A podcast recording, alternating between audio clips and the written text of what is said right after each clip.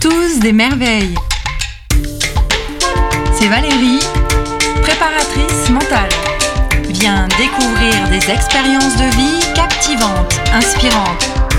Allez, on part ensemble explorer ces vibrations, ces kiffs qui t'animent, le génie authentique qui donne du sens à nos vies. C'est ton podcast qui révèle les talents. Bonjour Jean-Philippe. Bonjour Valérie. Alors Jean-Philippe, euh, on va te découvrir dans dans cet épisode. Est-ce que tu peux nous décrire tes activités aujourd'hui? Oui, bah écoute, euh, mes activités sont nombreuses, mais si on essaye de, de, donner un fil directeur, je suis coach, thérapeute, formateur, et parmi les différents publics que j'accompagne, que ce soit en entreprise ou du particulier, j'utilise euh, systématiquement quelque chose qui est, qui est un pilier central dans ce que je fais, qui est l'énéagramme. Oui, et le néagramme, c'est euh, un outil qui me, qui me passionne également.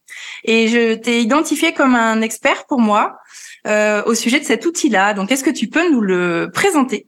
Ça, c'est une vraie question parce que présenter l'énagramme en quelques mots, c'est à la fois. c'est un défi. Euh, oui, c'est un vrai défi. On va, on va essayer parce que j'aime bien les défis. Donc, l'énagramme, c'est quoi finalement et, et, à quoi ça va, ça va nous servir? euh, L'énéagramme, c'est une, euh, c'est un modèle, hein, c'est une approche de, de, compréhension de la manière dont, dont l'être humain fonctionne, tout un chacun. Et c'est un modèle qui est, qui est particulièrement intéressant et particulièrement efficace, qui pose euh, finalement neuf grandes stratégies d'interaction au monde. C'est pour ça que d'ailleurs ça s'appelle énéagramme, puisque éné en grec, ça veut dire neuf, tout simplement. C'est un mot un petit peu bizarre, mais euh, il est tout à fait approprié en l'occurrence. Euh, donc ça veut dire quoi si, on le, si on le fait un petit peu courte? Euh, Ça veut dire que dans la vie de tous les jours, on, on, se déplace dans la rue, on va au bureau, on est en famille, et puis, et puis il y a des choses qui, qui arrivent, on est sollicité. Et face à ces sollicitations, on va être amené à, devoir donner des réponses. Et ce que nous dit l'anéagramme, c'est qu'il y a neuf grandes familles de réponses et que, euh, ben, ma foi, c'est un petit peu comme si on se baladait avec un jeu de cartes entre les mains dans, dans sa vie, et puis que selon les situations, on jouait une carte ou on en jouait une autre, et que selon les situations, il y a une carte qui est adaptée ou bien une autre. Par contre, on a tous le même jeu entre les mains, mais on ne joue pas pareil la partie. C'est-à-dire que euh, de l'un à l'autre, on a des cartes préférées. On en a même une qui est notre joker. Hein, c'est euh, dès que je sais plus trop quoi faire, c'est celle-là que je sors. Alors attention quand je dis quand je sais plus trop quoi faire, etc. C'est euh, tout ça est très inconscient. C'est ça qui est important, c'est qu'on ne décide pas. Tiens, je vais jouer ci, je vais jouer ça. Ça se fait. C'est complètement des, des pilotes automatiques qu'on peut avoir. Et donc, ben, ma foi, d'un individu à l'autre, euh, si un individu a une préférence pour une carte donnée, ça va, ça va marquer sa manière de fonctionner. Ça va lui donner des zones d'excellence parce que voilà, chaque carte a ses cadeaux. Mais aussi, ça, ça va le rendre à certains moments, peut-être, euh, s'il joue trop cette carte à des moments où ce serait intéressant de jouer autre chose, ça va peut-être le rendre un petit peu caricatural parce que dans cette situation-là, c'est pas la meilleure chose à faire et du coup, euh, il va y arriver parce que depuis tout petit, l'individu a l'habitude de jouer cette carte-là en toute, toute situation, en toutes circonstances. Donc, j'irai au chausse-pied, ça va passer. Mais il va peut-être dépenser 5-6 fois l'énergie qu'il aurait dépensé en faisant autrement. Et là, ça devient euh, la zone, je dirais, caricaturale de, de fonctionnement. Du coup, quelque part, on, on appeler ça une typologie de personnalité. Moi, j'aime pas l'appeler comme ça parce que, comme je l'ai dit en introduction, on a les neuf cartes à l'intérieur de nous. On n'est pas réduit à un seul des neuf numéros, puisqu'un l'énéagramme, en numéro de 1 à 9, on est l'ensemble. Et, et l'intérêt de l'énéagramme, c'est pas de s'enfermer. Au contraire, c'est de, de, sortir de cette boîte-là dans laquelle j'ai peut-être un pied de prix, mais jamais les deux, et d'apprendre à jouer son jeu. Alors le jeu, on peut le mettre en deux lettres ou en trois lettres d'ailleurs, d'apprendre à jouer son jeu avec euh, avec toute l'étendue des, des potentialités qu'on a à l'intérieur de nous. Donc c'est découvrir l'énéagramme, c'est vraiment euh, un cheminement, un travail sur soi qui est qui est passionnant. Et puis ça, si ça me passionnait pas, je serais pas là en train d'en parler. ça permet de de sortir de, de ces cases finalement, plutôt que de, de s'identifier à une case, à un profil, et, justement de, de, de jouer euh, cette carte. Euh, euh, quotidiennement, ça permet de plutôt prendre conscience qu'effectivement ce mécanisme peut parfois être adapté ou parfois ne pas l'être. Mmh, tout à fait. Et, c'est important pour moi de, de, bien comprendre que l'énagramme, ce n'est pas nous, c'est des choses que nous faisons, c'est une, une couche de nous-mêmes. Euh, souvent, moi, je parle d'une armure. Euh, pourquoi? Parce que euh, historiquement, ça s'est, ça s'est constitué dans l'enfance. Et dans l'enfance, ma foi, on prend le petit enfant qui vient de naître, il arrive au monde, il est, il est, il est tout beau là, il est tout frais, et, et puis il est tout content d'arriver. Peut-être, je sais pas. En tout cas très rapidement, euh, la vie se charge de lui, de lui mettre une petite claque par la gauche, une petite claque par la droite. C'est très, très désagréable. Et, et face à ça, c'est cet être qui est dans, dans l'énagramme, ce qu'on appelle son essence, hein, qui, est, euh, qui, est, qui est purement lui-même, ben, les coups, c'est pas, c'est pas très agréable. Et puis, ça aide pas à grandir. Donc, il va se fabriquer une armure à l'intérieur de laquelle il va grandir. Et finalement, l'énagramme décrit les neuf façons de construire, euh, enfin, les neuf façons, il y a une infinité de façons, puisqu'il y a une infinité de combinaisons, mais les, les, neuf grandes stratégies de construction d'armure, sachant qu'après, notre armure, elle est un petit peu, elle est pas, elle est pas monolithique.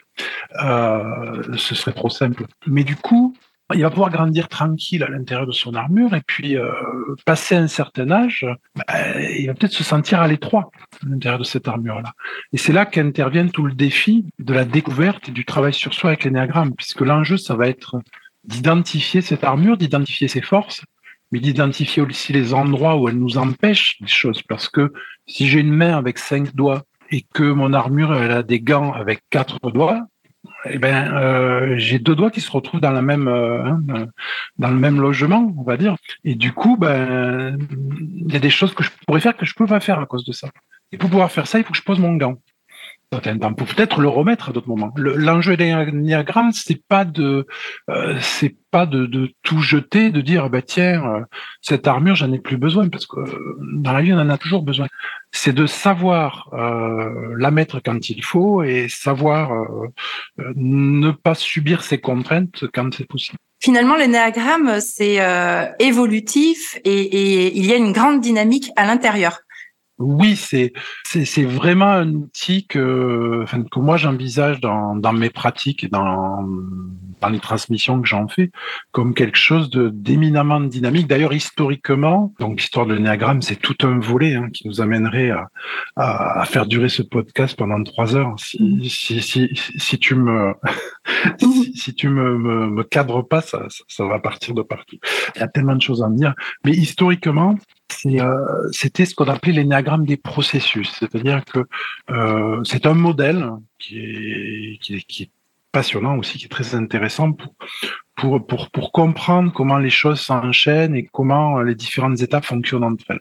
Et, et l'énéagramme euh, des personnalités, finalement, celui dont on parle ici, c'est un cas particulier de processus à l'intérieur de l'énéagramme des processus. Donc, ça embarque quelque chose d'extrêmement dynamique, d'extrêmement... Euh, c'est une clé, quelque part. Hein. C'est une clé pour... Euh, pour sortir de sa boîte. En gros, l'énéagramme, c'est un, outil très puissant pour nous, nous aider à, à comprendre et à toucher profondément ce que nous ne sommes pas.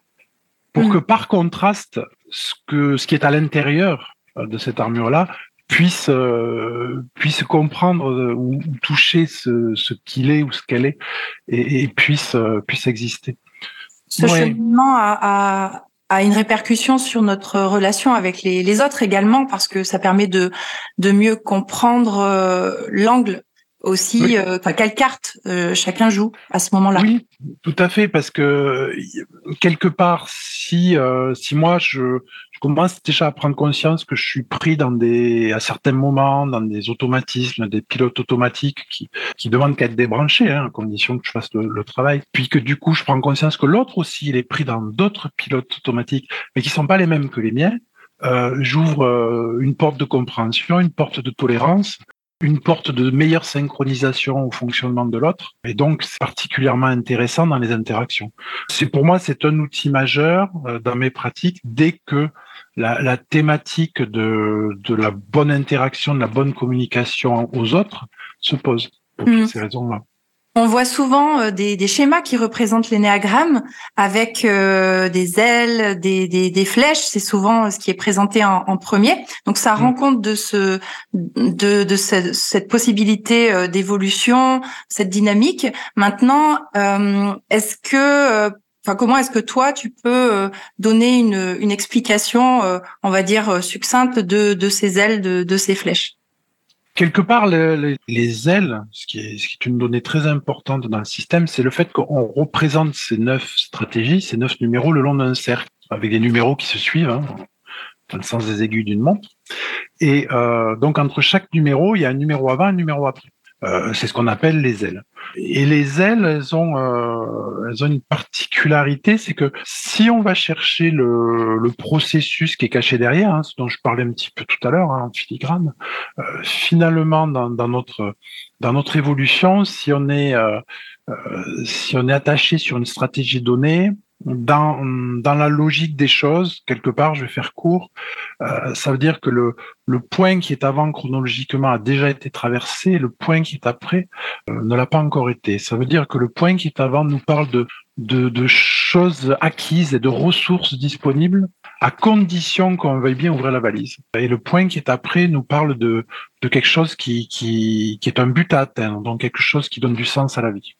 Donc, quelque part, à, à travers ça, quelle que soit la, stratégie sur laquelle on bloque à un moment donné, on a des clés fondamentales pour euh, faire ce qu'il y a à faire en donnant du sens, part, donc euh, avec, avec l'aile qui est après, et en s'appuyant sur des ressources qui sont disponibles si on, ouvre, on accepte d'ouvrir ces ressources-là d'un autre côté.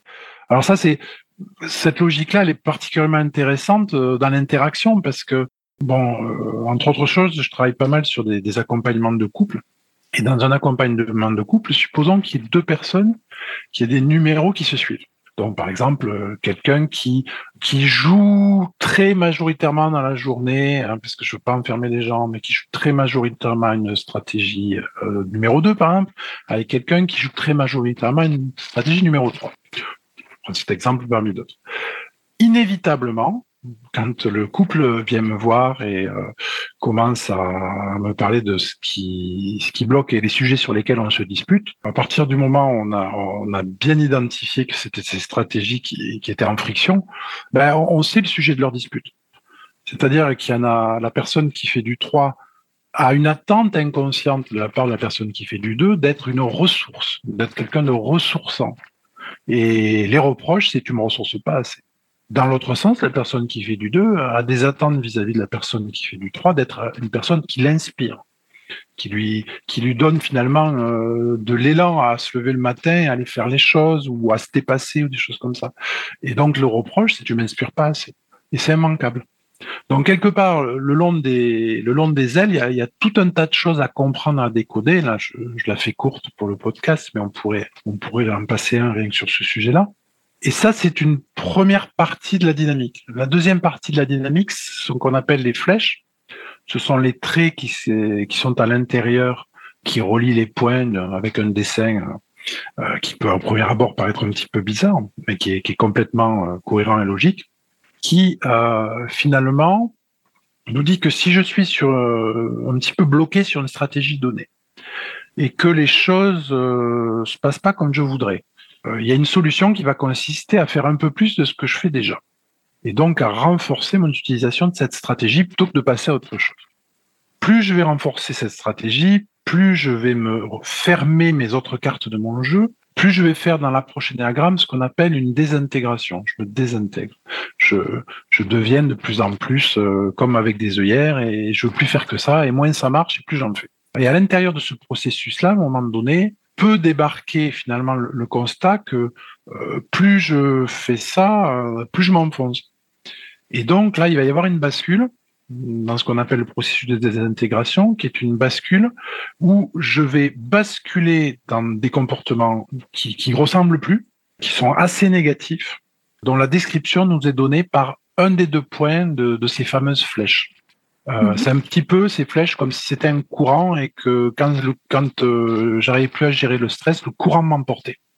Et dans l'autre sens, on peut aussi remonter le courant vers le, deuxième point de flèche qui est quand tout va bien, quand je, deviens capable d'ouvrir mon jeu, quand je, euh, sais résister au stress au sens positif du terme, etc. Alors j'acquiers des, caractéristiques positives euh, qui sont données par, le deuxième point de flèche qui remonte le courant. Donc c'est un petit peu de tout ça. C'est dit de manière très très courte, mais c'est très très riche en fait. C'est vraiment, euh, euh ça permet de, il y a, un espace de, fonctionnement et de compréhension qui est très très vaste à l'intérieur de ça. Euh, concernant les, les différents profils, est-ce que pour toi, il y a des tests qui sont pertinents? Parce que finalement, si la personne joue est en train de jouer une carte au moment où il passe le test, finalement, ça va pas forcément rendre compte de la, la sa construction, de, de peut-être la carte qu'il joue le plus souvent. La question des tests est un sujet intéressant puisque j'ai euh, j'ai moi-même euh, mis au point depuis 2008 et là on a on a 25 000 tests passés depuis euh, avec les, les, débriefings et tout qui vont derrière euh, un test qui qui s'appelle l'ego code qui mesure l'énéagramme mais qui mesure euh, l'énéagramme à l'intérieur d'une d'un modèle plus vaste que l'énéagramme en plus. Et nous ce qu'on mesure c'est 9 scores. C'est-à-dire que on va trouver hein, sur internet des tests euh, qui vous qui vous disent euh, euh, bah, tiens euh, et en plus avec euh, avec ce, ce, ce distinguo de vocabulaire qui moi me, me hérisse toujours c'est de dire à la personne tu es un tu es deux tu es trois mmh. ou moi dans mes formations dès la première heure du premier jour je précise bien que tu fais du 1, tu fais du 2, tu fais du 3. C'est-à-dire que là, il y, a, il y, a, un décollage important à faire entre, entre l'identité et le comportement qui, qui malheureusement, dans, dans, certaines littératures, n'est pas fait et fait beaucoup plus de mal que de bien. Parenthèse en passant. Euh, donc, notre test, enfin le test que, que j'ai conçu et qu'on utilise euh, beaucoup, euh, y compris dans des interventions d'entreprise, quand il y a des équipes euh, euh, ou avec des managers, etc. Particulier ou avec des couples ou avec des jeunes, qu'importe, il, il y a tout un tout, tout, tout le panel est, est utilisable et, au niveau de ce test. Euh, donc on va mesurer neuf scores. Ça nous permet déjà de sortir de l'enfermement et de mesurer la force relative des cartes. Mais euh, c'est vrai, puisqu'on les, on les débriefe quasi systématiquement dans, une séance d'accompagnement, on les, on, les donne pas secs comme ça, que au constat après euh, avec la personne, euh, il est d'une très grande fiabilité mais il va refléter effectivement le fonction du moment et du contexte de vie dans lequel se trouve la personne, il va refléter le jeu de cartes dans ce contexte et à ce moment-là de sa vie. Ça nous permet d'ailleurs, quand on fait un coaching, de faire un test en entrée, un test en sortie, de voir ce qui a bougé. La carte qui est qui est la carte la plus structurante euh, sort pas effectivement toujours en premier dans les tests. En pratique, on la voit toujours sortir dans le tiercé, euh, mmh. sauf rares exceptions. Mais c'est vrai que il peut y avoir des circonstances de vie qui font que, d'ailleurs, c'est comme ça que je travaille en accompagnement, que ce soit de la thérapie ou du coaching. C'est-à-dire que moi, en accompagnement, je considère que euh, ce qui fait le, job, c'est la vraie rencontre avec euh, l'autre en face de moi, et qu'entre l'autre et moi, il y a ces, ces filtres, il y a ces couches d'armure énéagramme avec son jeu de cartes, sa façon de jouer, et il y a mon filtre avec mes couches Enneagram et mes façons de les jouer, euh, même si euh, je travaille sur moi depuis des années là-dessus, c'est toujours là. Euh, donc, à un moment donné, pour moi, l'enjeu, c'est d'aller voir euh, l'autre derrière ces deux couches de filtre. Et c'est avec l'autre que je veux travailler, c'est pas avec ces filtres. Mais par contre, j'ai besoin de les connaître et j'ai besoin de voir comment ils bougent. À ce titre-là, euh, je vais pas commencer une séance en disant tiens en face de moi j'ai du 7 euh, et puis euh, j'utilise des outils qui vont bien pour gérer du 7 euh, il y en a plein et je les enseigne et ça va donner des résultats. Sauf que quelque part si je fais ça je suis pas avec la personne. Euh, je l'objectise. Je suis avec euh, un numéro. Et ça ça m'intéresse pas. Pourquoi? D'autant plus que pendant une séance ça bouge. C'est-à-dire que si la personne elle arrive et, et, sa problématique elle est liée à la surutilisation de la stratégie 7, et que euh, je, je, sais euh, faire mon job et utiliser les bons outils, recadrer ce qui va bien, de telle manière que euh, on, on, va on va fluidifier tout ça et on, va sortir de, du blocage. Peut-être que sur la deuxième partie de séance, du coup, parce que ça s'est résorbé, je vais voir arriver de la stratégie 8 ou de la stratégie 2 ou une autre stratégie. Euh, et à ce moment-là, hop, je bascule sur d'autres d'autres choses pour fluidifier, pour pour enlever les blocages, pour que ça continue à avancer toujours plus. Euh, si je me fiche sur un numéro, ben je suis avec un numéro et puis j'obtiendrai toujours des résultats. Attention, l'outil est tellement puissant que j'obtiendrai des résultats, mais euh, j'aurais pas été avec la personne. J'aurais fait euh, un premier niveau de travail, mais j'aurais pas été vraiment en profondeur dans un contact d'être à être. Hmm. Est-ce que tu serais d'accord, Jean-Philippe, pour faire une petite exploration de, de, de chaque stratégie, euh, peut-être sous un angle euh, des, des, des peurs? Oui, on peut le faire sous cet angle-là, ou alors sur, ou alors sur l'angle des, ou un petit peu des deux, ou alors sous l'angle des, des, de l'intérêt à jouer cette stratégie à quel moment?